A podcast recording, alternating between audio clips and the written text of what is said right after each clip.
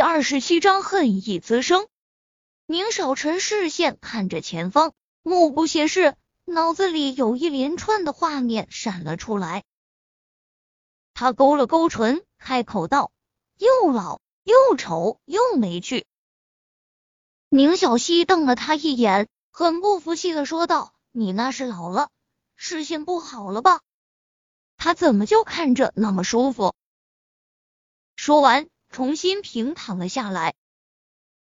此刻，宁宅的一间客房里，高文看了看手臂上的手表，冷声问道：“知道宁少去哪儿了吗？”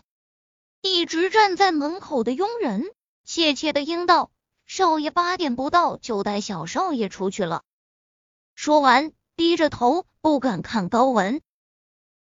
这么晚带宁小溪出门，高文皱眉。嘴角微微下沉，起身关了房门，从包里拿出一叠钱，递给了面前的佣人。说吧。佣人先是深看了他一眼，心一横，将钱塞进了衣袖中，这才低低说道：“天小少爷和刘妈说，他要去找他小妈。”高文书的从床上站起身，小妈，他不在这做了吗？那佣人点头。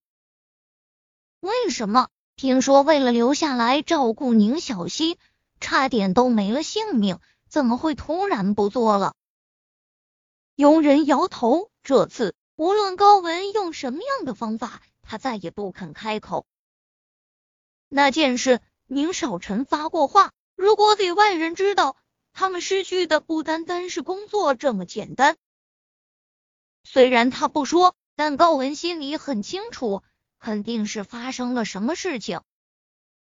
这宁小溪竟给他搅局，想着订婚那天晚上被宁小溪破坏的事，他脑子里的血更是涌到了一起，头生疼。你先出去。将佣人打发走后，他便拨通了一个人的电话，查下宁少臣刚刚去了哪里，和谁在一起。十分钟给你答复。电话里传来嘟嘟声，等待的日子显得特别漫长。高文在房间里来回踱着步，看到床头柜上宁小溪和宁少臣的合影时，他手一伸，将相框用力的盖在了桌面上。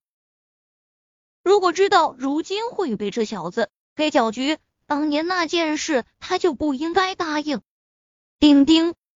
微信信息声，高文打开，再把几张图片浏览了个遍后，他生气的将手机砸到了床上。上面那几张照片清晰可见。第一张是宁少臣和宁小溪坐车里，那女人站在路边。第二张是那女人上车。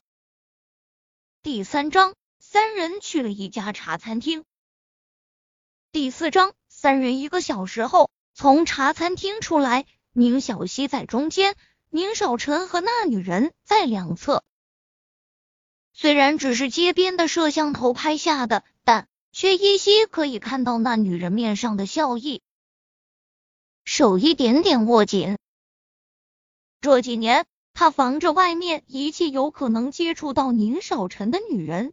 却没想到，到头来漏了一个他最看不上眼的人。想着，自从订婚，偶尔哪怕来宁宅留宿，他也只是被安排住在这间客房，连宁少臣的房间都进来去。越想，他越气，眼里的恨意更浓了几分。对宁小溪，还有那个该死的保姆，他一定不会放过他们的。